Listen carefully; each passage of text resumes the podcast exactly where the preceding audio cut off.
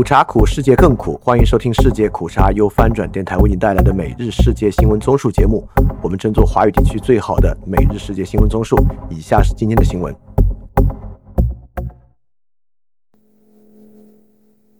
先做一个公告，因为世界苦茶和翻转电台的更新频率差异太大，世界苦茶与翻转电台分开发布，请大家去各个渠道搜索世界苦茶。如果搜不到，可用英文搜索 World Bitter Tea，几乎包括绝大多数非国区的播客软件都有，也可以在 Show Note 找到 RSS 的订阅地址。之后会在这个单独的播客发送每日新闻。我们还将在翻店同步更新两篇，之后翻店的世界口茶节目将全数删除。首先是中国新闻。北京通州公安分局通报男生校内伤人案。十五日八时许，该局接报一起学校内学生伤人案件，犯罪嫌疑人张某，男，十六岁，被警方当场控制。通报称，张某于上课期间在教室内对同学进行殴打，并先后将进行劝阻的两位老师打伤，三名伤者均及时就医，无生命危险。经进一步调查，张某涉嫌于五月十四日。晚在邻居家中将夫妻二人杀害，于五月十五日早将其母亲殴打致昏迷。下一条新闻：五月十六日晚，广西梧州发生街头砍人事件，造成两死两伤。翻评经过，进入二零二三年数月的信息，在本就有大规模信息丰富的情况下，确实感觉社会恶性犯罪事件比之前要多。虽然不至于到达社会秩序受到严重影响的地步，至少已经是一个很不健康的信号。这与社会政治的过管控叠加经济领域的失序，带来严重的生活危机。这里面还有一个不可能知晓但非常重要的数据，就是自杀数据。我国向来是自杀大国，但一直对实际数据隐瞒，不进行统计，以此营造只有好消息没有坏消息的高贵谎言，维持人们的信心。但实际结果就是，社会从舆论上根本抛弃贫穷与生活困苦的人，强迫他们在公共舆论中消失，难以获得最基本的社会支持，加速他们生活的失序，并引发更多恶性社会事件。当失序人员数量到达一个临界点后，公共舆论就将发生逆转。下一条新闻：十六日下午。中国国防部部长李尚福与日本防卫大臣邦田敬一首次使用中日防务部门海空联络机制直通电话进行通话，就两国和两国防务关系交换了意见，并就今后保持两国防务部门间的沟通达成了共识。下一条新闻：中国外交部发言人汪文斌于周二的例行记者会上回应记者关于南韩足球代表队。中超球会山东泰山球员孙准浩一遭刑事拘留的提问，不点名证实，近日有一名南韩公民因涉嫌非国家工作人员受贿罪，正被辽宁省朝阳市的公安机关依法刑事拘留。汪文斌宣称，中国是法治国家，当局会依法处理有关案件，保障当事人的各项合法权益。他表示，辽宁省公安机关已经向南韩总领事馆作出领事通报。将为韩方领事官员执行职务提供必要的便利。翻平随着 G 七集团对中国针对性的加强，恐怕未来一段时间在华的外国人会带来一定的政治威胁，因为政治因素被拘捕或判决的风险增加。下一条新闻：鲁鹏远于零二八远洋渔船五月十六日在印度洋中部海域倾覆，船上三十九人失联，包括中国籍十七人。印尼籍十七人，菲律宾籍五人，渔船为中国籍，属蓬莱金鲁渔业有限公司。下一条新闻：中国广东省计划推行妈妈岗就业模式，让育有十二岁以下孩子的母亲能够找到工作时间管理模式相对灵活的工作。妈妈岗主要用于吸纳法定劳动年龄内对十二周岁以下儿童负有抚养义务的妇女就业，属于工作时间。管理模式相对灵活，方便兼顾工作和育儿的就业岗位，以同工同酬、柔性管理、弹性工作的方式，支持妇女做到带娃、就业两不误。翻平在经济发达的省份投入这个激励措施，可能有利于当前已经育有子女的母亲就业，这当然是很积极的事情，但对拉动未育儿夫妻生育可能价值不大，因为若非是企业高级管理岗位，政府的补贴可以支撑一个女性在企业的基础岗位保持就业，但不可能支持这个女性获得升迁和职业长期发展。下一条新闻：美国的宗教自由报告指控中国在镇压活动中监禁多达一万人。根据美国国务院的年度出版物，北京已经扩大了其将所有神学活动纳入共产党控制的能力。中国驻华盛顿大使馆称，报告的指控违背基本事实，深深根植于意识形态偏见。翻平作为一个基督徒，这个数量肯定是有的。中国有接近五千万名家庭教会基督徒，在官方的教会体系之外，这些人都是过去一段时间宗教压迫的主要对象。对一万人采取过强制措施，这个数量我认为可能都不止。下一条新闻：中国当局已经要求在北京的外国大使馆和国际组织不要使用他们的建筑外墙进行政治宣传，显然是指显示对乌克兰的支持的标志。许多在北京的大使馆在他们的建筑上张贴了乌克兰国旗和中英文信息的海报，如“井号 Stand with Ukraine”。以表达他们对乌克兰抵抗俄罗斯入侵的团结。翻平，我有时候真的对我等的外交手段感到疑惑。我们不是要拉拢其他国家不加入美国吗？我们不是要释放对乌克兰善意扭转我们与俄罗斯过于接近的印象吗？这个昏招对这两个战略目标都有重大打击。而且问题是，我不明白这个昏招的收益是什么。这些标语张贴都有两年之久。已经没有太多关注，市民已熟视无睹。现在要求拿掉，可以怎么样？这种特别明显是不知哪位领导经过看到了，突然拍脑门的举措。然后是亚洲新闻。据中央社报道，国民党今日可能会宣布征召新北市长侯友谊来参选总统。据称，党内已经盛传这一决定。红海创办人郭台铭也在积极争取提名。不过，昨天他与国民党主席朱立伦见面后，原定昨日举办的一场挺郭活动被取消，不确定他是否已经被劝退。翻平郭董刚刚表示自己有百分之九十九点九九九的概率被征召，这下有点尴尬了。对现在的国民党而言，郭董是一步险棋，侯友谊是一步安全棋。看来国民党还是希望比较稳扎稳打一点。下一条新闻：台湾副总统、民进党主席赖清德星期二阐释务实台独工作者的定义，称自己主张的是两岸互不隶属，台湾已是主权国家，因此不必另行宣布台湾独立。下一条新闻：台湾立法院星期二通过，同婚者将能共同收养子女。据台湾自由时报报道，现行同婚专法规定。同性婚姻关系双方当事人之一收养他方的亲生子女时，这又民法关于收养的规定。不过，这一规定无法让同婚者与异性配偶一样，在婚后共同收养子女或收养配偶的养子女，因此决定提出修法版本。翻平再次成为亚洲第一开放社会的典范，在台湾身上，我们可以破除很多华人社会一定如何如何如何如何不可能的漏见。下一条新闻：与台湾达成的科技战税收协议可能进一步孤立中国，因为美国寻求确保自身的长期供应。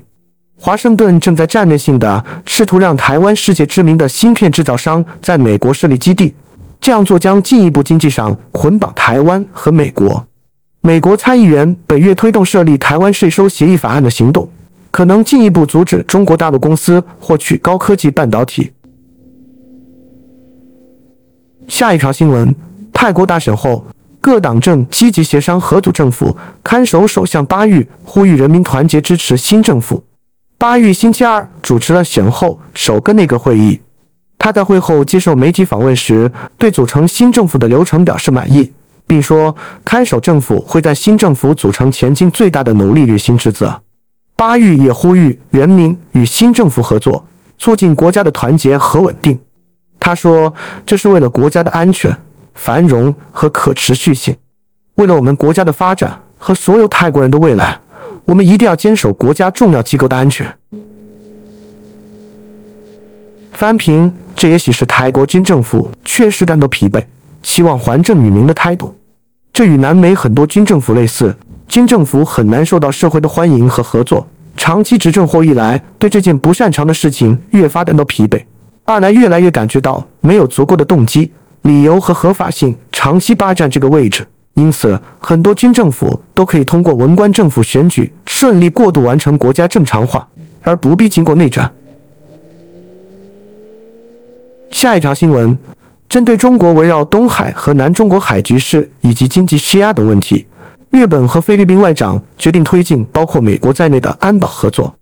共同社报道，日本外交部长林方正星期二在东京的外务省与菲律宾外长马纳诺举行了会谈，并在对华问题上确认将进行密切合作。日本计划在今年向菲律宾军队提供沿海监视器材。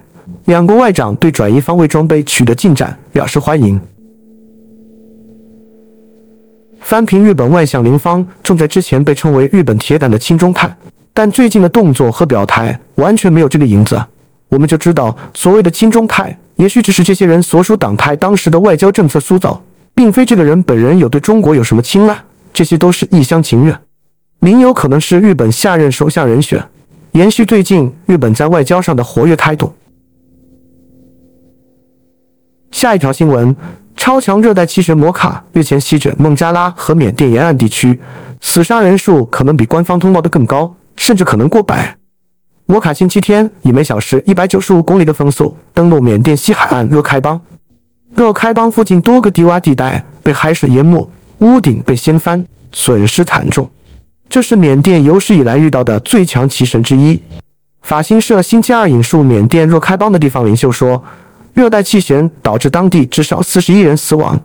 缅甸灾民和非政府救援组织则告诉路透社，至少有一百名摩兴亚难民死亡，另有多人失踪。下一条新闻：七国集团峰会将于周五在日本光岛市举行。路透社引述美国高级官员透露，七国集团将表达基于共同价值观而团结一致应对中国的态度。同时容许成员国各自管控跟中国的关系。该名高官承认，如何处理对中关系是七国集团峰会的其中一个较复杂议题。但美国对七国集团就相关讨论达成共识感到非常乐观。下一条新闻：如果安全，就喝把韩国议员挑战日本官员饮用经过处理的福岛水。反对派领袖李在明希望韩国重新考虑派遣专家去检查这个工厂。有些人说，这可能有助于为释放计划提供理由。韩国的执政党指责反对派用不科学和无意义的主张煽动反日情绪。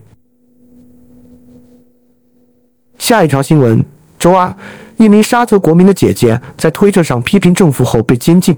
她既欺负了推特，也欺负了王国，声称他们共同支持了压迫。这项在旧金山的美国联邦法院提起的诉讼。将有权威的王储本·萨勒曼列为共谋者，寻求陪审团审判以确定赔偿金。他的姐姐2018年在利亚德的红星乐会工作时被带走，后来被判处二十年监禁。他在美国学习过，他设立了一个匿名推特账户，通过该账户，他批评了极端保守的君主制，并转发了不同意见的声音。翻平看到这种新闻，就能明白美国在中东的铁杆盟友沙特。为什么和我们越来越好了吧？不是一家人，不进一家门。然后是科技新闻，OpenAI 首席执行官在参议院听证会上敦促对人工智能进行监管。奥尔特曼和立法者一致认为，新的人工智能系统必须受到监管，但如何实现这一点尚不清楚。此外，微软称新人工智能显示出人类推理的迹象。该公司的研究人员发表了一篇引发争议的论文，声称人工智能技术能够像人一样理解事物，但批评者对此表示怀疑。然后是财经新闻：华尔街银行在四月份的数据未达预期后，对中国的增长前景意见分歧。摩根大通、巴克莱已经降低了对中国经济的增长预期，而瑞银。摩根士丹利则保持其全年预测不变。翻平今天罕见的财经消息很少啊。然后是俄乌战争。乌克兰声称挫败俄罗斯重大导弹袭击。乌克兰官员称，该国防空系统成功拦截了六枚瞄准基辅的高超音速导弹。如果得到证实，这将进一步证明乌克兰有能力击落俄罗斯最先进的武器之一。这次攻击是俄罗斯自三月以来展开的规模最大的空袭之一。俄罗斯国防部表示，美国制造的爱国者防空系统在袭击中受损。美国官员确认了这一情况，但表示该系统仍在运行。下一条新闻：你是一名军官吗？你从事情报、外交、科学、高科技工作，或与从事这些工作的人打交道吗？你有关于俄罗斯联邦的经济或高层领导的信息吗？请与我们联系。也许你周围的人不愿意听到真相，我们愿意。五月十六日，美国中央情报局在 Telegram、YouTube、推特。脸书、Instagram 等社交平台发布了一个近两分钟旁白为俄语的招募视频，并介绍了如何匿名的利用 Tor 等浏览器进入暗网，安全的与美国情报机构取得联系。下一条新闻：至少有三位参与过高超音速导弹研发的俄罗斯科学家，在过去的一年中因涉嫌叛国被逮捕。他们的同事在周一发布的公开信中说。俄罗斯科学院理论和应用力学研究所的成员警告说，这些刑事案件可能会阻碍俄罗斯在高超音速技术方面的进步。下一条新闻：匈牙利政府周二确认，他尚未批准来自欧洲和平设施的下一笔五亿欧元的拨款。该设施为乌克兰提供军事装备的资金。匈牙利政府表示，他不同意仅针对乌克兰使用欧洲和平设施。因为这不允许足够的资金被引导去推动欧盟在其他领域的利益。翻评：如果不是持续关注这种新闻，很容易被骗。这条消息，国内很可能会以欧盟原乌深陷分裂，欧盟成员国关键时刻否决原乌五亿拨款来唱衰欧盟对乌克兰的态度。但其实长期关注世界口察就知道，匈牙利极右翼欧尔班政府就是欧盟中长期的分裂派。下一条新闻：英国首相里希·苏纳克和荷兰领导人马克·吕特已经同意建立一个国际联盟，来帮助为乌克兰采购 F 十六战斗机。英国政府已经宣布。唐宁街的发言人表示，苏纳克和吕特将致力于建立一个国际联盟，为乌克兰提供战斗空中能力，从培训到采购 F 十六战斗机都将提供支持。首相重申了他认为乌克兰在北约中的合法地位。领导人们同意盟友向乌克兰提供长期的安全援助的重要性，以确保他们能够防范未来的攻击。翻平没有想到这么快就推进到乌克兰可能拥有 F 十六战斗机的时间了。最后是世界其他新闻。下一条新闻：美国债务上限谈判仍在继续，拜登或取消对巴布亚新几内亚。和澳大利亚的访问，拜登与国会两党领导人正在就提高美国债务上限进行谈判。众议院议长麦卡锡表示，双方在削减开支方面分歧很大，双方尚未就任何政策建议达成一致。但他补充说，有可能在本周末达成协议，以避免违约。下一条新闻：美国科技间谍调查小组披露首批涉及中国和俄罗斯的案件。一起案件中，两名俄罗斯公民因违反制裁另向俄罗斯运送飞机部件而被拘留。另一起案件中，一名前苹果工程师被控窃取该公司自动驾驶汽车技术，并将其提供给中国竞争对手。